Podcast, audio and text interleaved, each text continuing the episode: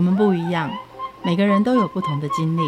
当所有的节目都在高谈阔论成功的样板人物时，在这里有一群曾经遭遇到挫折和经历失败的人，正品尝着过去失败好滋味，继续一步一步往他们美好的人生迈进。让我们一起来听听他们的故事与分享，在我们踏出下一步时，有些不同的启示与想法。欢迎收听《失败好滋味》，我是 Rico，我是贝大小姐。我的头好痛哦，我要大怒吃。现在给我拿出零食的 N 次方，然后我们等一下来吃个麻辣锅怎么样？好啊，我也要。哦，我头也超痛哎。知道哎，我除了头痛，还有肩颈也很酸痛。我也是哎，而且你动不动就大暴走哎，我们会不会是疗愈引擎挂掉了？什么屁疗愈引擎啊，胡说八道，人没挂就好了，继续工作，不然怒吃的钱哪里来啦？那我们可以休假吗？智商心理师郝博伟老师说，疗愈引擎应该是会食欲不振哎，可是我们食欲好到一个爆炸，而且你比我还更好，不如我们来请教一下郝老师来帮我们诊断一下，到底是你比较严重还是我比较严重啊？欢迎郝老师。嗨，大家好。小贝刚刚说什么疗愈引擎？黑下面东东。哦，疗愈引擎就是说我这是一个隐喻啦，就是我们每个做助人工作者或照顾者的时候，我们都会有一个动力，那动力就像是一个引擎一样，会推动你去持续做这件事情。所以如果你的疗愈引擎呢，刚刚主持人说宕机了吗？就是不能动了，那代表你可能在这个做疗愈工作上就遇到困难。好，那我们来先谈一下疗愈引擎如果没有坏掉，正常的情况之下，疗愈引擎应该发挥什么样的功能？疗愈引擎正常情况下，就是你可以把你想要照顾的人，无论是身心障碍者啊、老人家啊、小孩啊，你可以把他照顾得很好。然后同时呢，你自己也会有自己这个生活的方式跟生活的空间，所以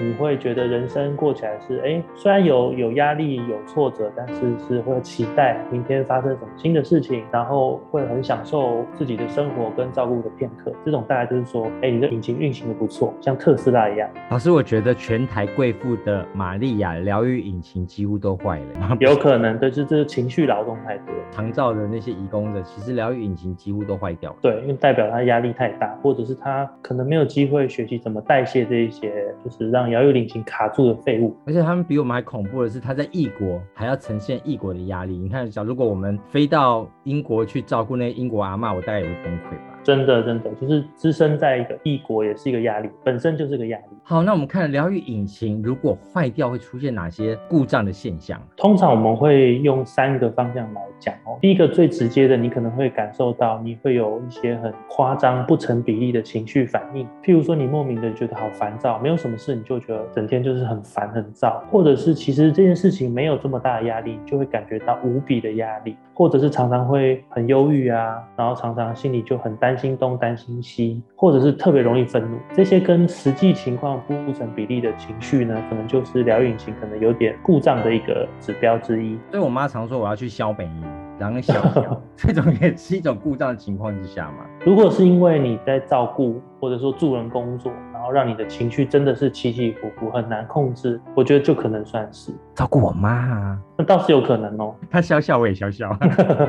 对对对，那这种是莫名不成比例的情绪反应。那刚刚你说的情绪反应几乎都负面的，莫名的那种亢奋啊、开心会是吗？不太是的，因为疗愈引擎故障的意思就是它的我刚刚讲废料或废物没有办法代谢，所以造成你身心系统上常常就是会有负向的情绪出现。正向的情绪当然蛮好的啊，你如果越照顾越开心，那就代表引擎运作的还不错。那刚刚这是一个面向不成比例的愤怒抓狂。第二个，如果你是出现一些身心状况，然后是不是很明确找不到原因的，譬如说像头痛、背痛、全身莫名其妙酸痛、食欲不振啊等等，这些都是身心症状。或者失眠呐、啊，这个这些都可能是身心症状。那这些出现的话，如果你没有一个确切的生理原因，这也可能是因为心理压力过大。这件事情在这个台湾整个医疗体系之下，就会出现一个很冲突的循环呢。因为很多的照顾者，他其实头痛、食欲不振、肩颈酸痛，他不会找到心理治疗师，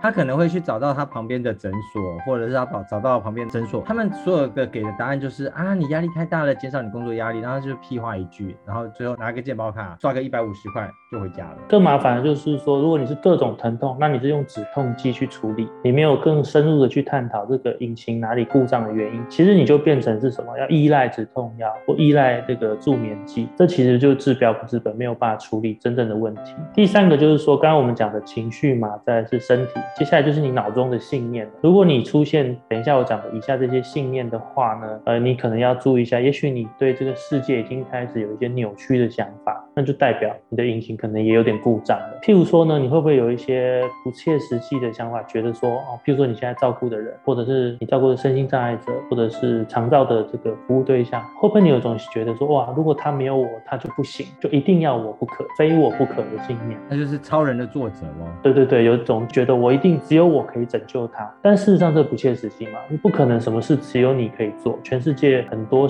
人都可以做同样的事情，所以基本上有这个信念的话，你就要小心，因为你会让自己处在一种孤立的状态，然后没有办法求助。可是还有一种想法是那种什么库斯拉大战金刚这种不切实际的，想要毁灭全球的那种暴怒之下想要毁灭大家。哦，那个可能有哦，你会觉得说，譬如说另外一个不切实际想法是，我今天这么难过，做的这么痛，都是你们害的，都是你们害我成这样子。这个怪罪的心情也可能是疗愈故障的一个指标。那另外呢，还有像是你莫名其妙觉得觉得罪恶感。譬如说，我们现在不是很喜欢小确幸吗？所以我们去吃个哈根达斯冰淇淋，或者是去买个星巴克，让我们自己开心一下。一般人都会因为这样的小确幸，有感觉到有点小幸福，那这是蛮重要的。可是如果你的疗愈引擎故障的话，你可能在享受一点点小确幸的时候，带给你的不是快乐，反而是很多罪恶感，会觉得说我不应该这样子，别人在受苦，我怎么可以让自己好过呢？也就是当你有幸福的时候，你反而会责备自己，这个可能也是疗愈引擎故障的一个。指标之一，这有时候是大家的社会风气耶。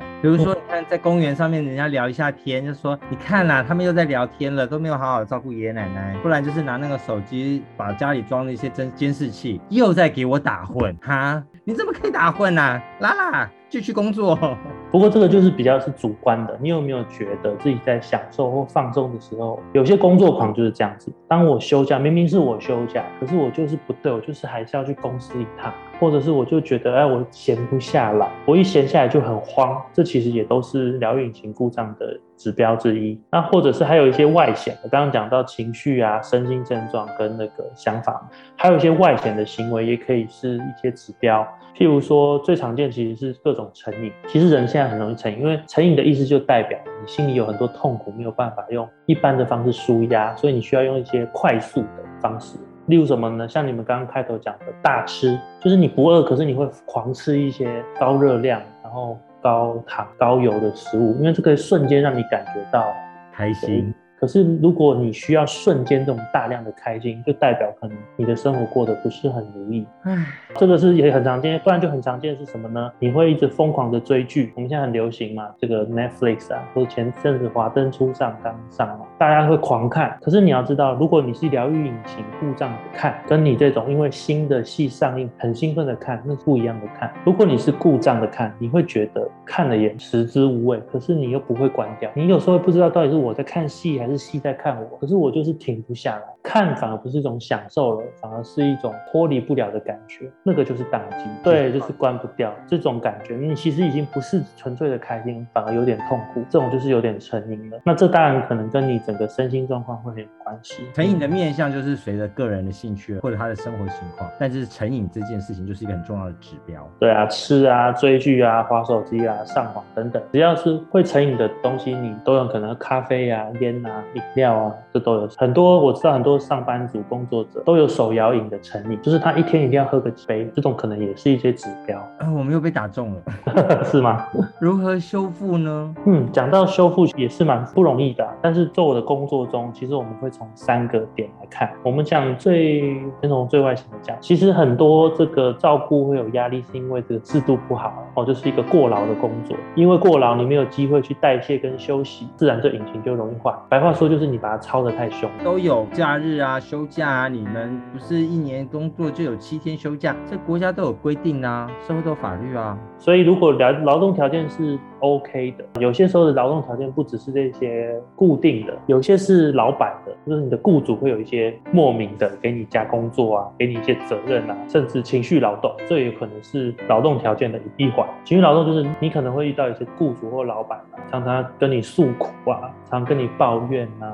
这种你就是额外要做一个工作，是安抚你的老板或雇主，这其实也是劳动。对，就像刚刚所说的，义工还已经够苦了，还要帮那个雇主这边唉声叹气，这边痛那边痛，那边按到手都酸了，那疏解他的情绪压力，也是一个很烦躁的事情。最近台湾是不是在劳动条件上有一个大幅进步呢？以前人可能会觉得吃苦当吃补嘛，所以很多吃苦耐劳的工作者。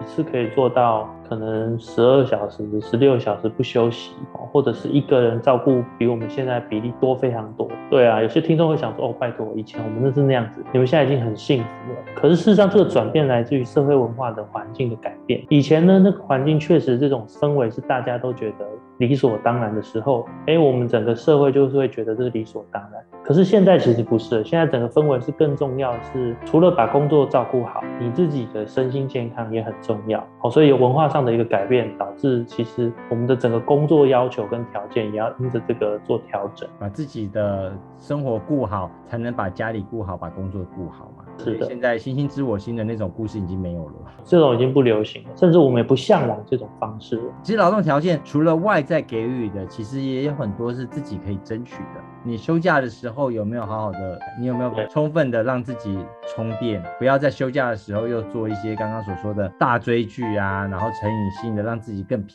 惫，根本没有休息的感受。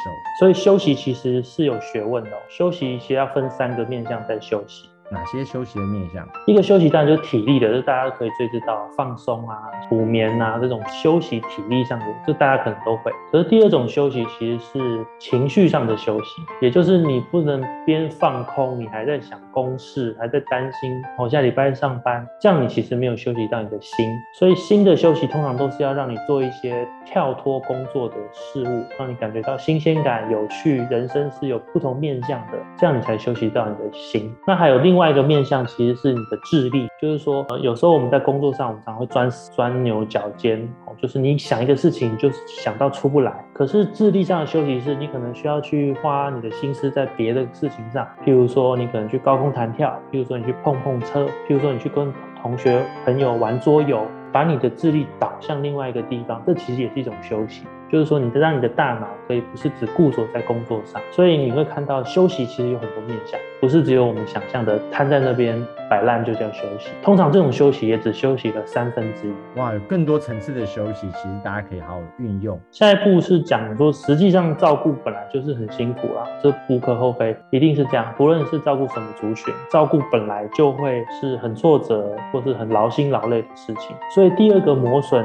疗愈隐形的，当然就是直接照顾。现场带来的挫折啊、压力，这个是也大家可能最直观会想到的。现场他就是不能动，不然他就是哇哇叫，你就没有办法理解他在哭什么。对啊，或者是照顾的小孩大哭大闹啊，跑来跑去啊。如果是保姆的话，你可能一打三哦，一整天下来都会觉得哦，这身心都被耗损。这是实际，也也不知道他在说什么，你到底要怎么样？实际照顾现场确实会有挫折，那怎么办呢？如果是实际照顾现场的挫折，我觉得最重要的有几个点。第一个就是说，你要知道要有资源，就是你照顾，因为你不会。譬如说，很多人去照顾孩子，他是工作，可是他人生可能没有当照顾者的经验，没有当过父母，啊、所以他就得当人家的爸妈啦。对，那个其实是个压力。那所以呢，如果有资源可以帮助他，哦，其实是蛮有帮助的，让他知道说事情有更好的方式处理。也就是说，呢在职场上的各种继续教育跟真能，其实是可以去回应这样的挫折感最主要的来源。嗯，那也要跟主管有个比较好的沟通。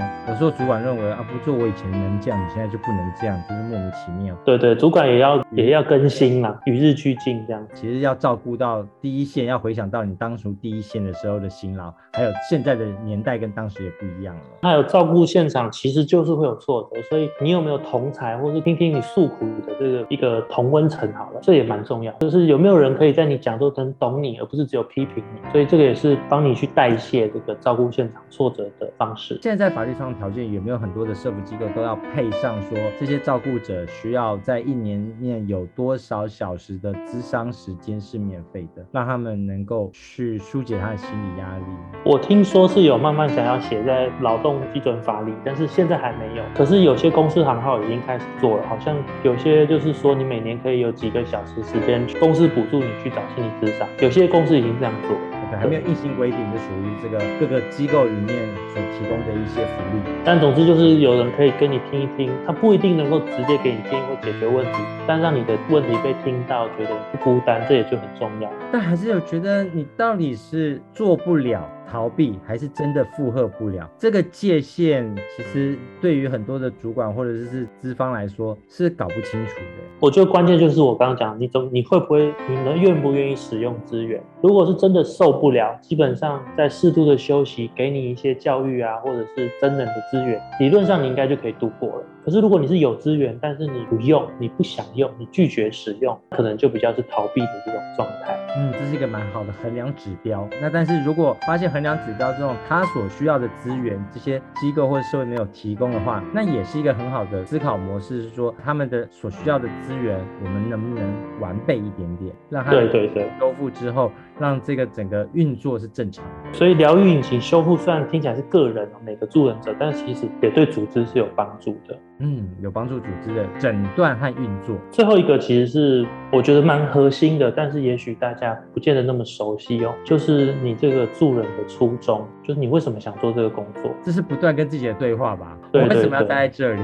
我为什么？我是谁？我在干嘛？我在哪里？这个问题，因为也许你踏入这个工作的时候，无论你是因为要赚钱。还是无论你是为了想帮助人，可能都有一个东西勾动，但是做久了，常常我们就会忘记，或者是我们就扭曲了这样子。所以时时回顾你的初衷呢，看看你有没有走偏，这个也是非常重要的。就是特别助人工作者，你很遇到各式各样跟你不一样成长背景的人，甚至跟你价值观完全不同的人，哎，你怎么样可以维持你对于助人这件事情的初衷，持续的把这引擎的燃料把它燃起来，这是很重要。有几个自我对话的指标吗？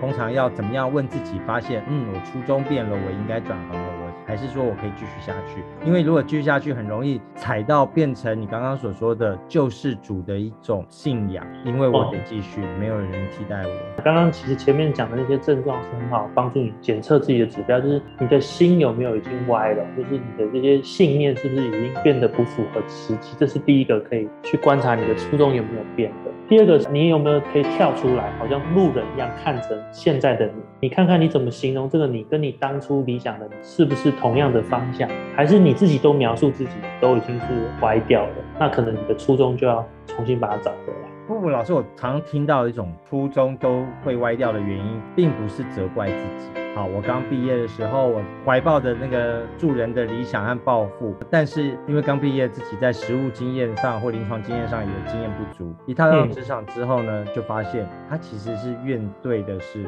这组织怎么会这样啊？这个主管怎么会这么烦啊？然后呢，这个照顾的对象怎么那么欢啊？好，全部都是怪罪别人的，所以你让都是别人的错，都是别人让我的初衷不见了，让我的热情消磨了，都是你们。这个也是思考扭曲的一个因子之一，很常见的。如果都是别人害你的，其实你还是有选择的啊，就是你可以选择离开啊。可是你继续留在这边，让大家害你，这是很扭曲的，道破核心。所以呢，我觉得提醒大家是，你永远有选择。这个你有没有相信这件事？如果你开始怀疑说我别无选择，那其实你的初衷已经开始有点歪了。哦，我别无选择啊，我就是得要这份薪水啊，我别无选择啊，我就是烂啊，我就是没有办法，我只能待这啊，社会又没有办法需要我们。怎么办这样子想其实会很辛苦啊，对，你的引擎就会一直消磨下去。我们刚刚看到了如何修复引擎，可是这个修复的指标完了之后，老师你通常都帮他们修复多久啊？还有自己要怎么样振作起来，才能够搭配着这些外在的资源一起为自己修复？嗯，这个问题蛮好，但是事实上我的经验就是因人而异，有时候可能要很长一段时间，有时候其实有些人一点呢，他就其实他已经准备好要改变了。他可能三到六次的智商，他就已经跳脱这个状态了。所以每个人其实不一样。不过呢，每个人都会大概经历某个历程。首先，你要先觉察，你要先发现自己的引擎有问题。白话说就是你有去鉴检，你有去送修，这样子，有先发现问题开始。那接下来你要开始把这些问题呢，跟你的内在做一些连结。我说，哎，我我暴吃，我看 Netflix，跟我自己的工作有没有什么关系？我的情绪这样子常常不稳定，跟我现在做的工作有没有什么关系？然后做一些连连看的工做。那当你发现之后，你就要开始做改善啦。改善当然就是我刚刚讲的各种层次，从组织架构的，从你个人的照顾现场到你的初衷，你要开始去调整。这个步骤当然是通常是最久的。而且常常靠一个人不一定能做到。呃，房间有很多的书可以帮你整理自己啊，各种心理疗愈的心理鸡汤的书都可以帮助你去认识自己。可是有时候还是蛮需要有人跟你对话，帮你看到自己的盲点。所以蛮多时候会建议大家哦，你可以去找一个心理师谈谈，或者找你的前辈谈谈、督导谈谈，或是有没有那种同才团体或工作坊，也可以大家彼此去看到彼此的这个盲点，互相支持，这是蛮重要的。刚老师说到一个对话，你通常在这个引擎故障的个案，你都对他们说哪些话？语重心长的说了，负责老生常谈的是什么话？刚刚我讲嘛，他们有一些信念，就是说，哦，我都不能休息，我一休息，那剩下人怎么办呢？比如说我照顾人怎么办？他们没有我不行。那我通常都会说，其实你知道吗？我们要把照顾啊、助人当做是马拉松，休息其实是为了走更远的路。可是你不休息，你硬盯着自己，可能你走到半路，你已经。就是瘫痪了，你没有力气了，那没有办法达到你想要目的。所以适时的休息是非常重要。很常讲这句话，应该真的是可以录下来，重复播放。像护士好了，他们都会换班轮班的交替嘛，哈。所以与其说是马拉松，不如说照顾者应该是一个接力赛。接棒的过程中，并不是非你不可，该休息的时候好好休息，因为还是有人会帮你交班交接。等到你休息好的时候，换人家休息的时候，你才能够更好的体力和元气。来帮助现在所需要帮助的对象。对，接力赛比马拉松更好。马拉松只讲到长期，可是接力赛就是更能够怎么样，愿意跟别人合作。那我常常看到很多照顾家里的爸爸妈妈也好，老人家，哎，我们是不是也可以把它当成接力赛？有时候把它接给居家服务员照顾一下。哎，有时候你自己接回来照顾一下，我这样子的话，你就比较可以有这个续航力。对，因为大家现在社会都能接受叫做喘息服务嘛。我觉得也很想跟大家分享，就是无论你是照顾者哦，照顾家人，还是你是助人者，蛮希望可以告诉你们的，就是说我们是人。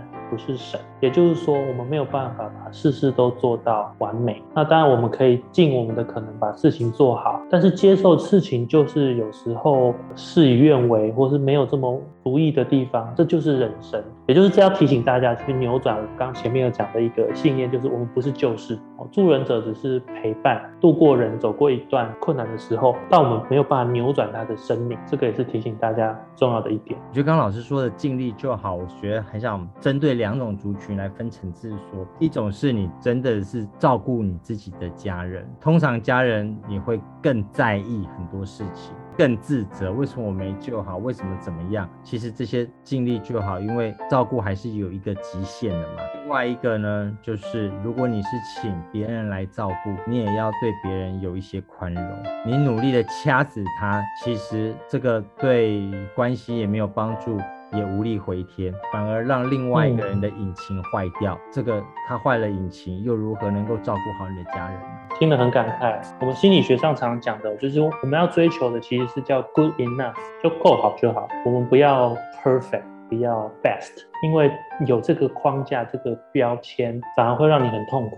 因为我们没有人是完美，没有人是最好，但我们是够好的就好。借着老师够好的这句话，我也想请各位看看你的身边的家人。如果你是照顾者，或者是你是被照顾者，你都要关怀人家的这个疗愈引擎是否正常，是否运作的正常。我们能够帮助他们的疗愈引擎获得什么样的修复，才能让这个社会的运转下能够开更长更远的疗愈之路。谢谢你。节目的最后，我们一起来听 MP。魔幻力量带来的，让我罩着你。我们下次见，拜拜。I always be with you。少了你的梦中飞行，我会很不甘心。从今以后什么都别担心，现在换我罩着你。